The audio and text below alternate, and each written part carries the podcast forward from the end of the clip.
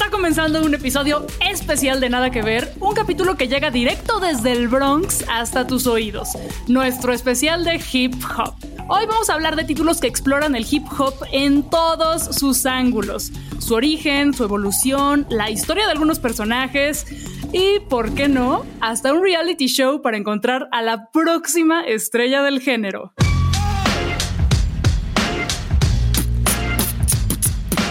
Creíste darle play a un nuevo Nada que ver, tu podcast favorito sobre cine y TV. Pero esto no es normal, es un nuevo especial sobre la historia del hip hop y su mensaje universal. Motherfucker.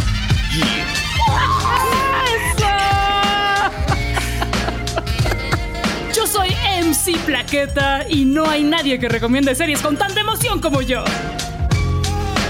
Yo voy a ser Lil Polanco porque creo que a mi barrio, entre comillas, le falta representación en este género. Yo soy DJ Luisa La Ouija y todo mi repertorio está basado en música y sampleos de películas de los años 80 para gritar No Wire Hanger como John Crawford.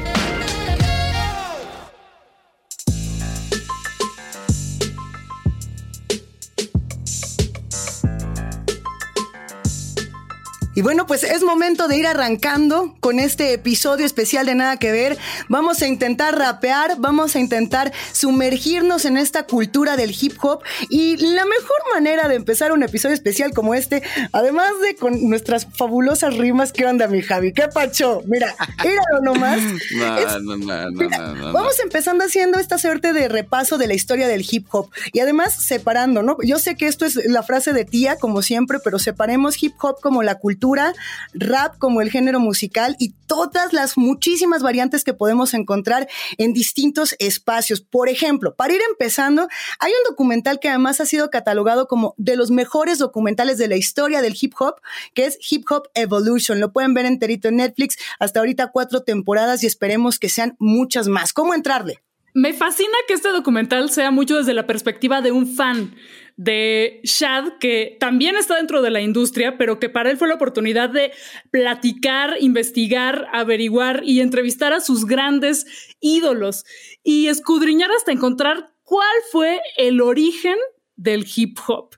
Em, estamos hablando de los años 70, cuando la música disco estaba por todos lados, y estamos hablando de los años 70 en Nueva York, que estaba súper peligroso, era la ciudad a la que te decían que no tenías que ir porque te iban a picar, eh, llegaban las imágenes más amarillistas a los noticieros, específicamente del Bronx, había muchísima violencia, eh, pero ahí, como en ese caldo de cultivo, de contracultura, de resistencia, fue que se organizó la primera fiesta de hip hop de la historia, el 11 de agosto de 1973, organizada por Cool Herc. Y lo que me da muchísima risa es que todo mundo inventa que estuvo ahí. Como en el concierto de Radiohead de Ojo de Agua de los 90 o de los 80, ya no me acuerdo. Sí, yo fui, yo fui. Entonces, no es cierto, creo que no ni habías nacido, pero sí, yo estuve ahí. Esa es la fecha clave. Y es bien interesante porque estamos hablando de un género que lleva varias décadas como convirtiéndose en un fenómeno mundial, por así decirlo, pero no tiene tanto, tanto tiempo que empezó. O sea, por eso en el propio documental es capaz de entrevistar a las personas que realmente estuvieron en esa primera fiesta donde el hip hop surgió por primera vez, porque es gente que su herencia musical, pues la han podido vivir de, de primera mano. Para que se dé un poco una idea a quienes nos están escuchando, en el primer capítulo nos cuentan que en estas fiestas que hacían en el, en el Bronx, tenían un DJ, en este caso DJ Cool Herc, que agarraba un par de copias del mismo disco de música disco y lo que hacía es que buscaba esa parte de la canción en la que solamente sonaban eh, pocos instrumentos, había como un beat muy poderoso, pero no había tanta orquesta alrededor, no había voz, y lo que hacía es que reproducía esa parte en un disco, cambiaba ahí en la tornamesa y reproducía la misma parte en el otro, y se generaba como una especie de beat repetitivo, como en un loop, que la gente bailaba al ritmo de eso. A esa parte de la canción le llamaban el breakdown o el break de la canción. De ahí que la gente que bailaba al ritmo de esto eh, se le llamaba breakdance. Entonces nos explica cómo estos orígenes que empezó como una cosa de fiesta, empezó como una cosa eh, más por cotorreo, más por una cosa como de una cultura muy, muy particular de esa zona de Nueva York. Pero la figura del MC, que era una que empezó eh, animando las fiestas, de repente se le ocurre un día hacer la, la, clásica rima de Put your hands in the air like you just don't care. Y poco a poco esas rimas fueron evolucionando hasta que llegó el punto en que la figura del MC se volvió tanto o más importante que la del DJ. Y dio lugar entonces a los primeros raperos y poco a poco va evolucionando. Y esto es el primer episodio de esta serie documental que abarca toda la historia de hip hop desde la década en la que surgió, 80s, 90s, los 2000 ya la era de los estadios.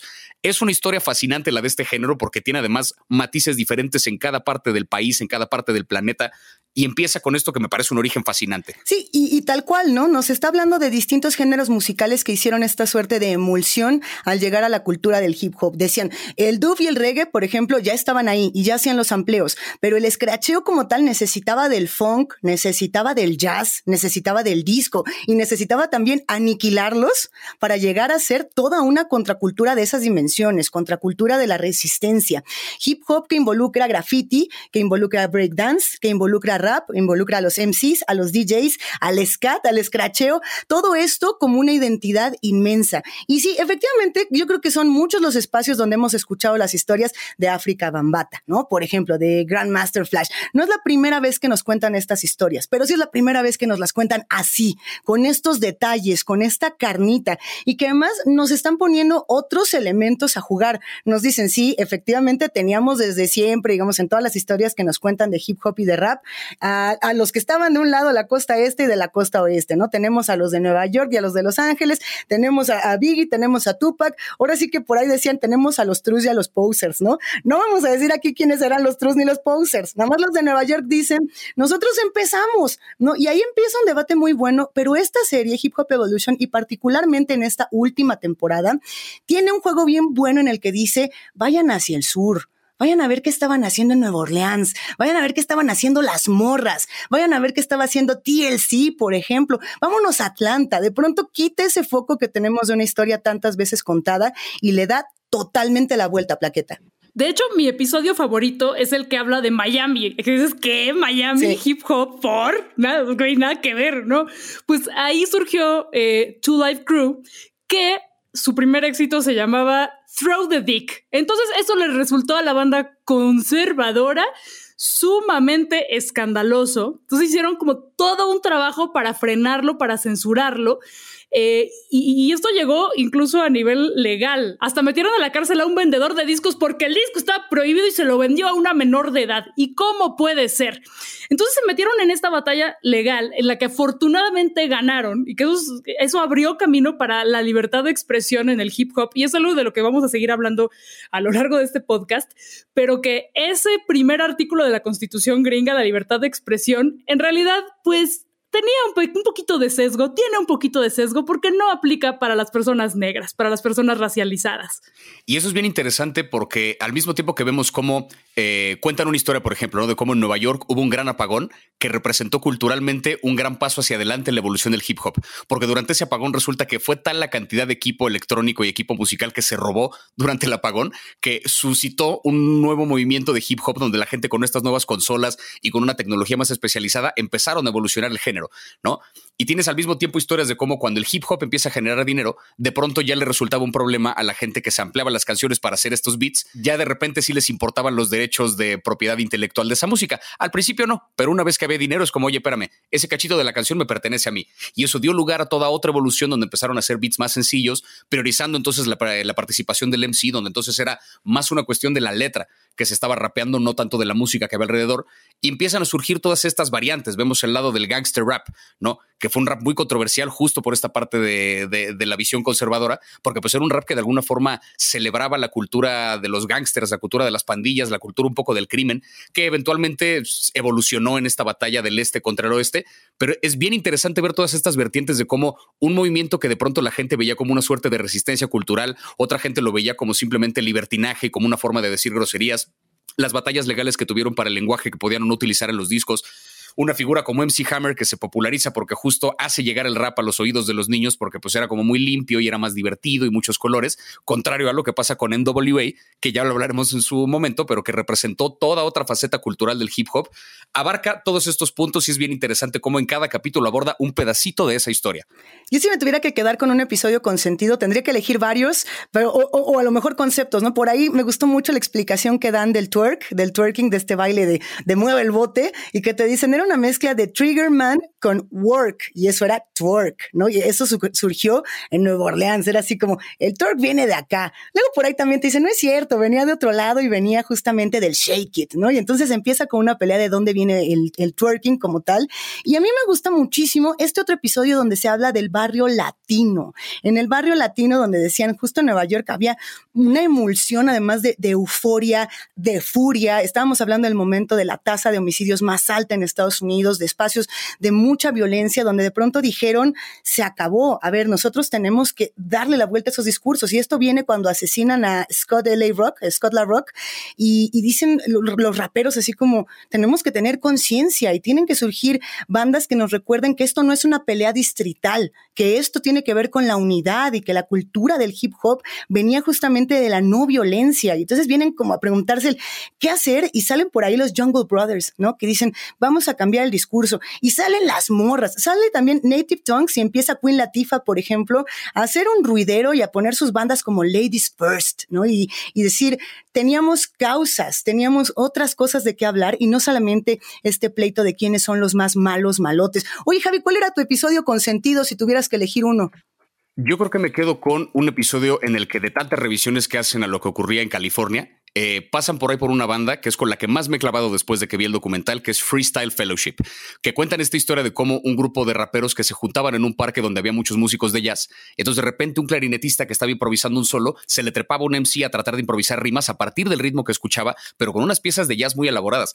Hoy a la fecha escuchas los discos de Freestyle Fellowship y tienen unas partes donde parece que están tratando de emular el sonido de una batería o de un saxofón desquiciado en medio de una pieza de jazz, pero lo están haciendo con la palabra.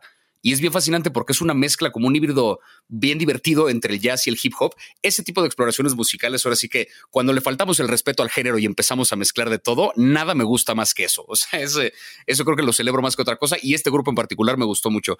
Pero, pero creo que necesito un beat porque vamos a pasar a lo que sigue. A ver, a ver, un beat por favor.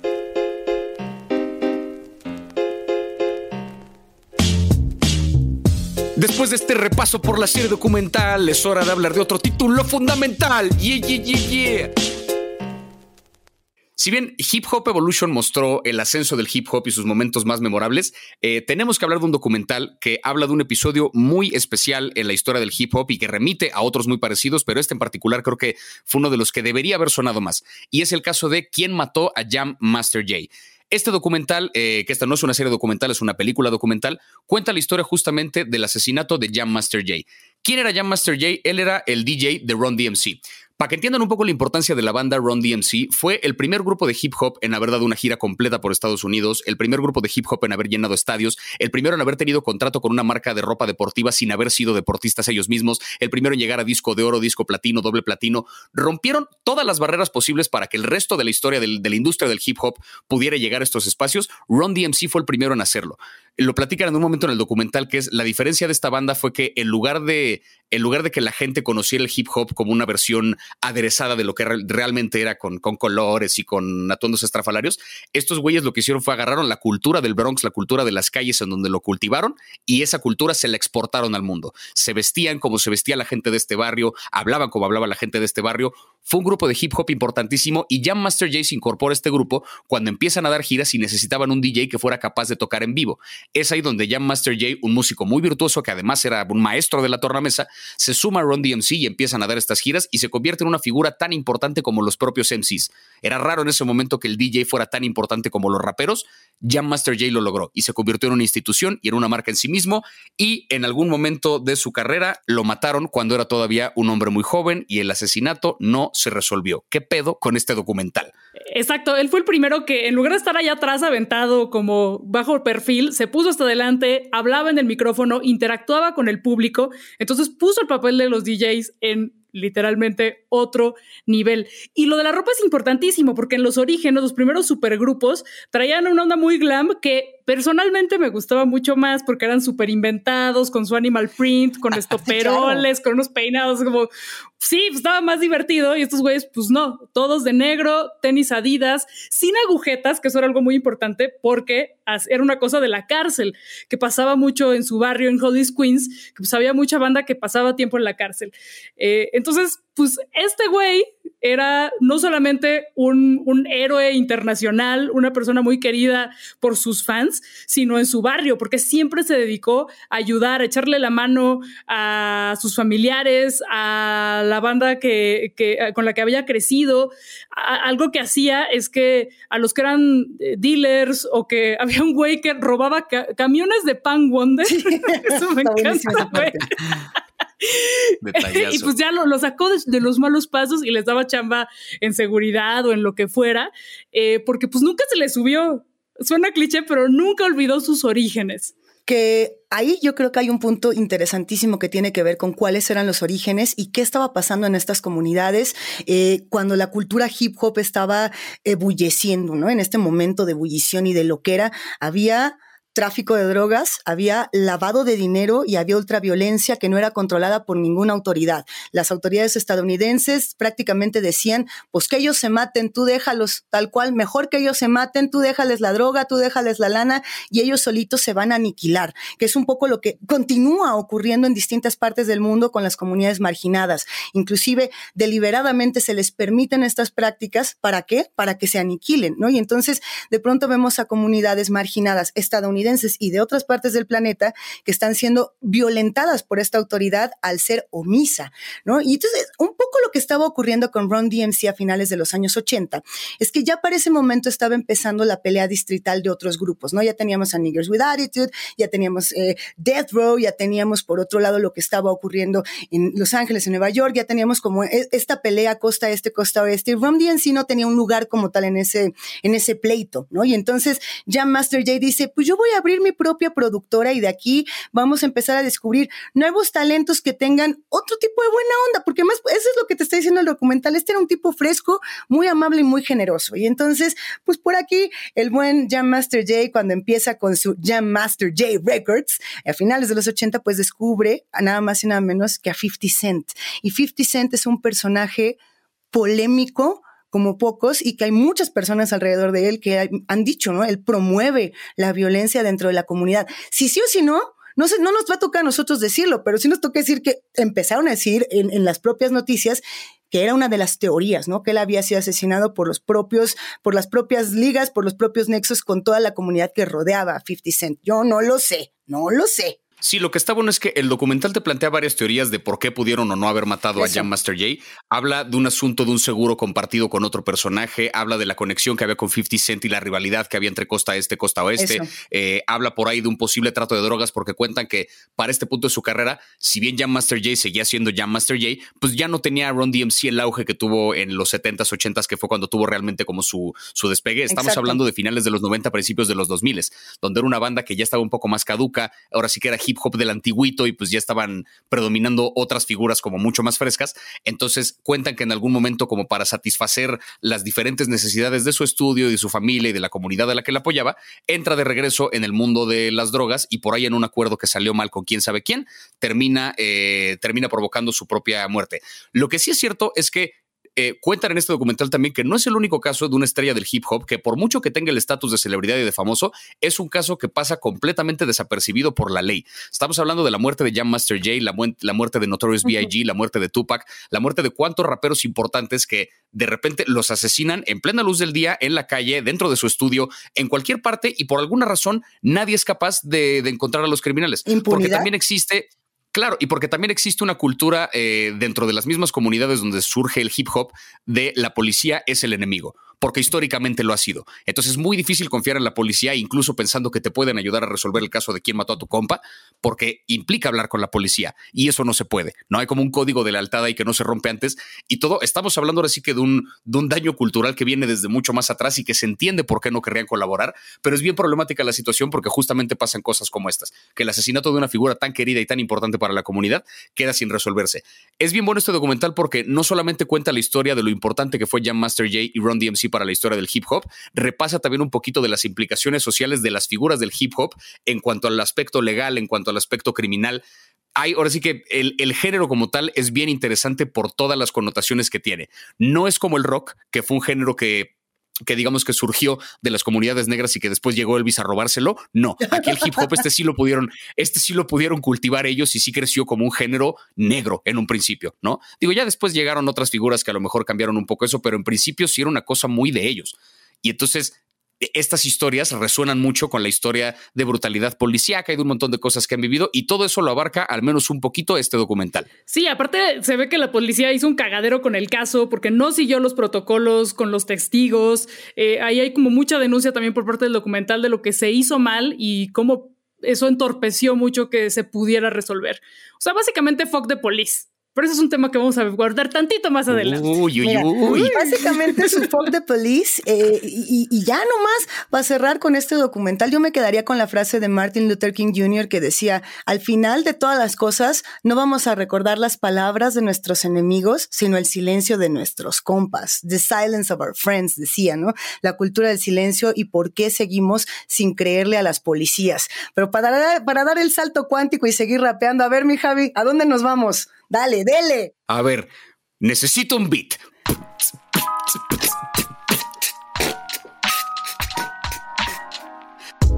La tragedia quedó atrás, el legado es lo que importa. Vimos documentales especiales, series cortas. Ahora la actualidad de la mano del talento. Vamos a hablar de un musical sin instrumentos. Oh, yeah. yeah, yeah. Quiero pedir una disculpa pública a la comunidad que sí rapea. Disculpen, perdón por lo que le estoy haciendo a su bonito arte, pero miren. Damos nuestro salto, ¿no?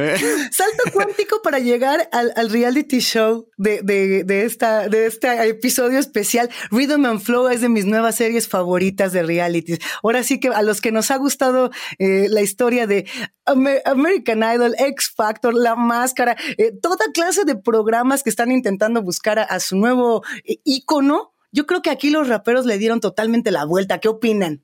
Totalmente, hay que decir que este es el primer programa de competencia musical de Netflix y dado que no era en tele abierta, pues no se metieron en broncas de que si la censura, de que no, es que eso no lo puedes decir y que ya va a llegar la Secretaría de Gobernación o no sé quién sea quien lo censura en Estados Unidos, pues la Secretaría de las Buenas Costumbres, entonces hubo muchísima, muchísima libertad. Y a mí me atrapó de inmediato, es adictivo, es manipulador, lloras con las historias de los concursantes, que son así pinches dramonones, le grité a la pantalla cada vez que eliminaban a mis favorites. Amé. Tiene además varias cosas bien valiosas este programa como reality show porque, para empezar, el hecho de que está en una plataforma de streaming y que nunca fue concebido como un programa para la televisión, permite justamente que los participantes digan groserías, cosa que parece como una estupidez, pero hablando de un género que constantemente hace uso de este tipo de lenguaje, es bien importante darle a los raperos esa libertad y este programa la tiene. Segunda, correspondiendo con la realidad de hoy en día de cómo se consolida una figura musical, el gran premio del programa no es un trato con una discografía ni un contrato de varios años de exclusividad con quién sabe quién a quien le vas a vender tu alma. No, el final, el premio final del programa es un premio de 250 mil dólares en efectivo. ¿Para qué? Para que el rapero rapera ganadora haga lo que quiera con ese dinero, se produzca su disco, se produzca unas canciones, se compre una casa, qué sé yo. Que me parece interesante porque, de nuevo, hoy en día es raro que una figura salga a partir de una disquera. La exclusividad y lo complicados que pueden ser los tratos con disqueras ya no corresponden con la forma en que los artistas surgen hoy en día. Tiene más sentido a un, artista darle los recursos para que por su cuenta se produzca el material necesario para poder crecer y treparlo a internet y en diferentes plataformas y ver por dónde puede crecer. Creo que es un especial que aborda inteligentemente la realidad actual del mundo artístico y lo hace además a partir del hip hop, cosa que no habíamos visto en ningún otro reality. No se trata solamente del talento vocal, se trata también de la construcción de un personaje escénico, de la, de la indumentaria, de la ropa que utilizan, del nombre que tienen, de sus orígenes, de la historia que traen detrás todos los elementos que conforman un rapero interesante, los califican aquí los jueces. Es un reality musical, pero bien particular. Bien particular. A ver, tenemos de entrada de jueces a Chance the Rapper, a Cardi B, tenemos a Snoop Dogg y a T.I., ¿no? Y esos son los que te van a decir si pasas o no pasas a la siguiente ronda. Ya lo había dicho, ¿no? 250 mil dólares y además la oportunidad de salir en el Rap Caviar de Spotify. No está nada mal, o sea, está bastante jugoso, es muy atractivo. Hay personajes, personajes de todos los colores, sabores, diversidades, con las historias más fuertes. Cada quien va a elegir su favorito. Ahorita llegamos a ello. Yo tuviera que elegir a mi consentido, mi consentido ganó. Ay, sí, ¿no? Ya, ya podemos decir quién ganó. O sea, esto ya tiene un par de años. ¿Se puede decir quién ganó o no se puede decir? ¿O, lo guardamos? Mm, lo guardamos. No, lo guardamos. Vamos a guardarlo. Pero eh, ganador, ganadora está perrísimo. Y por ahí tenemos también otras historias que Ah, digamos, sin tener esta censura, aunque no sabemos qué tanto contenido quedó fuera, porque no lo sabemos, nos están mostrando ventajas increíbles que se pueden presentar. De entrada, yo hablaría de la composición. En este reality, los creadores, los raperos y raperas componen. No es hazle un cover a, a la canción que ya todo el mundo conoce para ver si pega. Aquí tú tienes que hacer tu propio pleito, rescatar episodios, váyanse directamente al de batallas de rap Nada más para que se den un quemón de cómo es echarse un tiro y además acabar llorando ahí diciendo, no quiero que te vayas, quiero que ganes. Es una joyota. Güey, el de batallas es como de juego del calamar, güey. Es muy duro, yo no quería. Y ellos sufren mucho también. Pero hablando del juego del calamar, sí les hubieran dado más varo. ¿Tú crees? Yo digo que sí. Merecido. yo digo que el tío Netflix debió poner más lana. Mira, 250 mil dólares es lo que se gastó Snoop Dogg en ir al episodio que fue, no lo que le pagaron, lo que él se gastó por su cuenta, en la cuenta de ese día. O sea, podrían, podría ser más, podría ser más. Así que para la versión mexicana que hagan, en la que evidentemente va a participar DJ Polanco, MC Barrache, por favor, échenle más aguacate. Pero lo que más me gusta de este, de este show es que queda clarísimo que todavía hay mucho que innovar en este género. O sea que no, que si a alguien se le ocurrió decir el hip hop está muerto, pues cómo ven que no. ¿Cómo ven que no? No, al contrario. veía alguna vez una correlación que hacían a 30 años de distancia entre la evolución del rock y la evolución del hip hop. Y tienen historias bien parecidas, ¿no? 40s y 70s como el año donde empieza a surgir el género como derivado de otras cosas que ya existían. 50s, 80s, en la primera década completa del género donde surgen las figuras que se denominan reyes del género en cuestión. 60s, 90s, estamos hablando de la época donde empiezan a jugarse como con diferentes posibilidades del género, la época del discurso social, la época donde empieza a hacer ruido eh, a los conservadores. 70s, 2000 estamos hablando de la época de los estadios, ¿no? Eh, luego que eran 80s, 2010 es la época de la frivolidad, por así decirlo, la época donde tiene más como que ver con la forma y con la pantalla que con un discurso, con un discurso social. Y luego, en el caso del rock, los 90s es como la época experimental. Si seguimos esta misma línea del tiempo, los 2020, que es la década que estamos viviendo ahorita, sería la primera década genuinamente experimental del hip hop. Es interesante ver entonces estas figuras como Old Man Saxon en este documento, en esta reality, que de repente juega con un personaje y como con comedia un poquito, ¿no? Es chistoso ver de repente la conexión que hay entre, entre la comedia y el hip hop, ver de repente a Snoop Dogg como invitado de un roast de una celebridad. Aquí en México a cada rato vemos como conexiones entre estandoperos y freestyleros que hacen contenido juntos y no me parece casualidad porque es un género que depende de que tú escribas lo que tú vas a terminar diciendo, porque habla de tu voz propia, ¿no? Tanto la comedia como el hip hop y eso se empieza a ver, como prestarle más atención a esa parte. Oye, a ver, eh, a mí, por ejemplo, Alemán con Snoop Dogg fue una de las cosas que más me ha emocionado en este tipo de cambios, ¿no? O pensar, por ejemplo, en una de las participantes de Rhythm and Flow, como puede ser Beans, que tiene una relación para mí muy directa con Snow the Product, ¿no? Si vamos hablando también de los que se empiezan a mover por aquí y que están haciendo mucho ruido. Este reality, por ejemplo, lo podrían ver a la par de The Defiant Ones, que es este otro documental donde está contando la historia que, que ahorita nos retratas, Javi, ¿no? Esta conexión que hay entre el rock, por ejemplo, y, y la cultura del hip hop, que nos dice eh, Dr. Dre estaba muy paralelo a, que está, a lo que estaba haciendo la disquera de Interscope y el heavy metal como tal estaba peleándose su lugar con el, con el hip hop porque tenían esa misma efervescencia y pensar en nuevas historias y pensar en nuevos personajes que puedan integrarse a, este, a esta comunidad está chidísimo, ¿no? La historia de Flawless, que es de Puerto Rico, la historia de, Big Mouth, por ejemplo, de Ria Khalil. Hay un montón de personajes de, morras increíbles que nos están dando la vuelta a estos discursos. Yo no sé eh, si va a haber segunda temporada, tercera, cuarta. Lo que sí es que creo que está bien chido darle seguimiento a lo que hicieron cada uno de los participantes de este reality como tal y ver hasta dónde llegaron, digamos, de manera independiente, saber qué es lo que están haciendo, ¿no? Hasta, hasta dónde podrían llegar. Retomando una cosa que dijiste, creo que este show demuestra que sí, el hip hop sigue siendo un género como todos los géneros musicales predominantemente masculino, pero ya empieza a, ya empezamos a ver a exponentes femeninas muy fuertes, también a miembros de la comunidad LGBT, personas queer. Sí. Y, y que además, pues yo creo que no hubo tanto sesgo a la hora de, de, de, juzgar. Eh, Cardi B, qué adorada, qué chistosa, qué chingona, la quiero más que nunca. Bueno, todos los jueces me cayeron súper bien. Y yo voy a decir que mi favorita del show fue London B. La quiero para siempre. Porque, güey, además, como que vuelve a esta onda de la inventadez en, la imagen, en la ropa, su pela.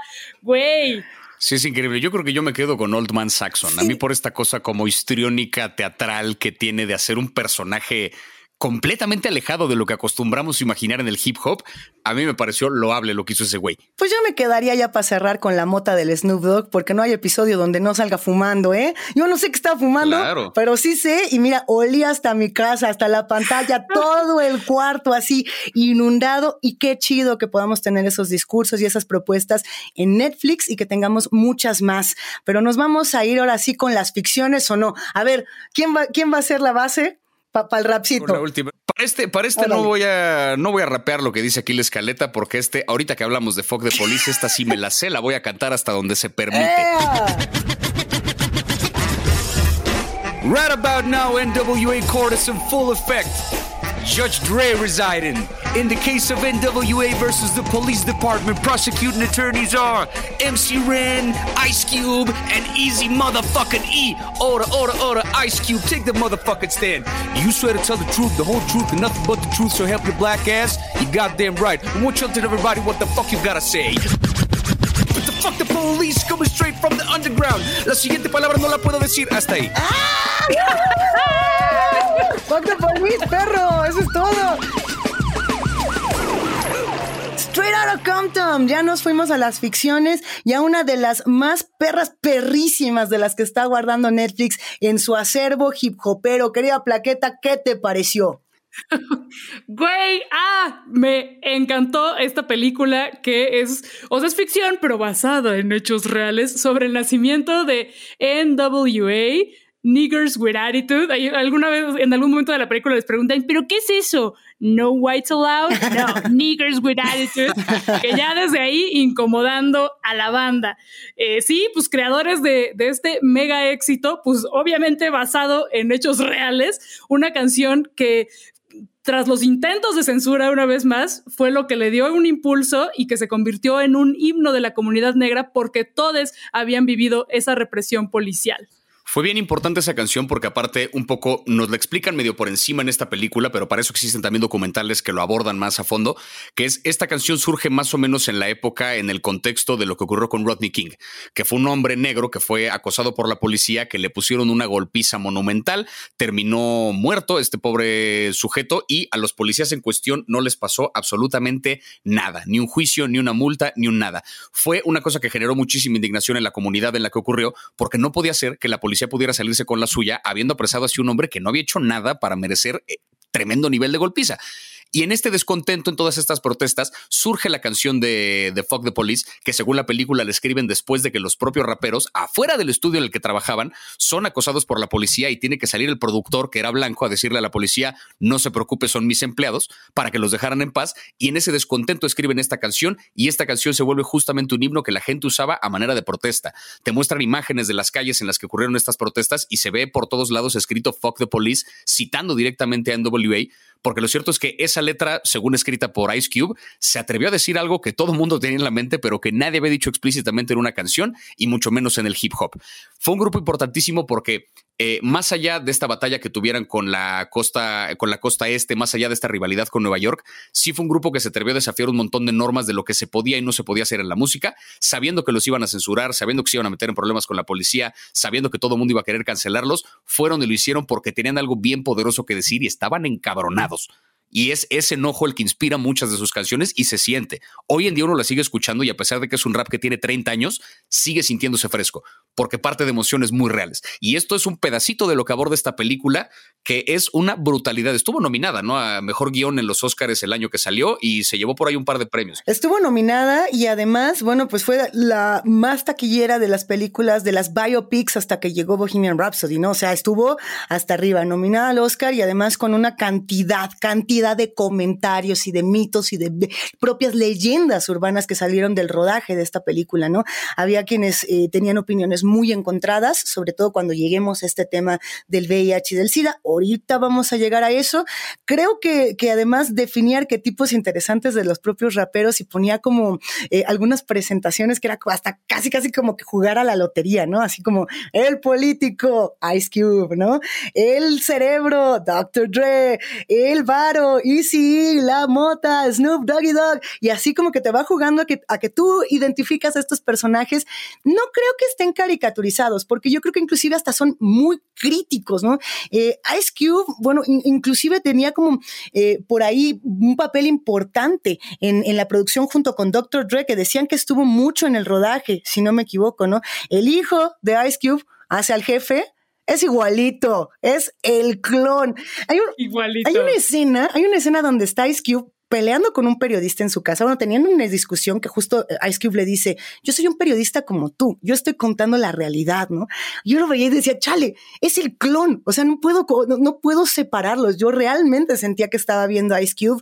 Eh, personalmente de toda esta estela de raperos californianos es mi consentido. Yo no sé si ustedes tienen uno con el que se puedan identificar más a nivel emocional, a nivel lírico, a nivel de creatividad, pero creo que eh, pues justamente eso, ¿no? Tenían como eh, está muy bien construida para que puedas empatizar y enojarte. Yo soy easy porque nunca leo los contratos y me ven la cara, güey.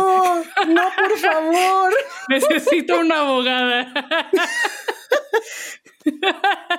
No, no, pero bueno, algunos datos de esta película es que eh, Doctor Dre y Ice Cube fueron productores, así como Luis Miguel es productor de la serie de Luis Miguel. Ellos fueron productores de esta serie, lo cual, pues, obviamente tiene un sesgo. Hay eh, algunas libertades poéticas, se ensalzan un chingo.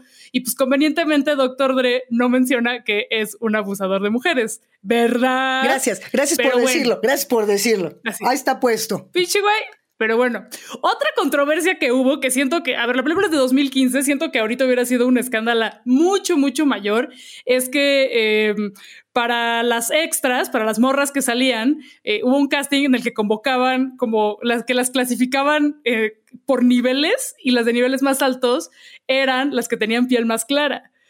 O sea, colorismo dentro de la comunidad negra, Vaya, vaya, vaya hipocresía cuando en la película están denunciando el racismo interior, cuando en la película están denunciando el racismo interiorizado de personas de la comunidad negra, específicamente de las policías, pero pues, ¿qué pasó ahí, amigos? Nos fallaron.